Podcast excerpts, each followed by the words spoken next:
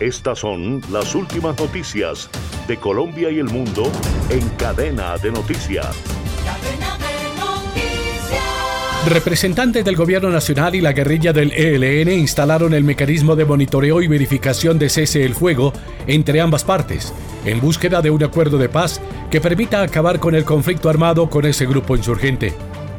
En un comunicado, los integrantes del mecanismo de monitoreo y verificación informaron que la instalación de este evento se llevó a cabo en la ciudad de Pasto, Nariño, en el que estuvieron presentes representantes de la Iglesia Católica, la Visión de Verificación de Naciones Unidas en Colombia y entidades que acompañan y participan en este proceso. Esta zona del territorio nacional es una de las más afectadas por el actuar delictivo de ese grupo ilegal. Esta es la primera instancia regional que se instala formalmente en el marco de cese el fuego nacional, bilateral y temporal, el cual empezó a regir desde el 3 de agosto y fue pactado hasta el 29 de enero del 2024 con posibilidad de una prórroga.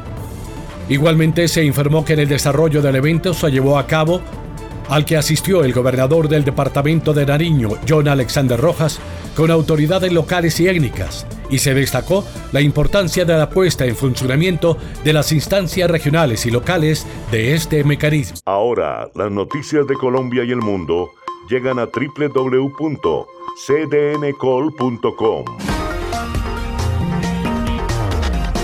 Somos cadena de noticias y el portal digital de las Américas. Noticias, deportes, salud, entretenimiento, análisis, América Latina y el mundo, radio y televisión en vivo, cadena de noticias. Cadena de noticias. Colombia está en alerta por el complejo panorama del consumo de drogas.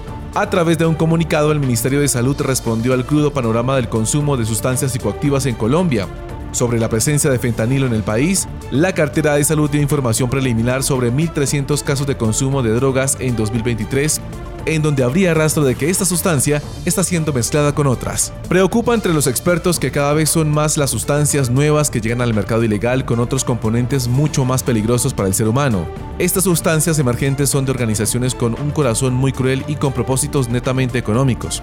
No tienen compasión para arrasar con cualquier persona que se encuentren y en ese contexto emergen todos los días una sustancia sintética nueva que sea cada vez más potente y perversa, de tal manera que atraiga más adictos, recalcó Andrés Gutiérrez, psicólogo clínico y director de la Fundación Semillas de Vida.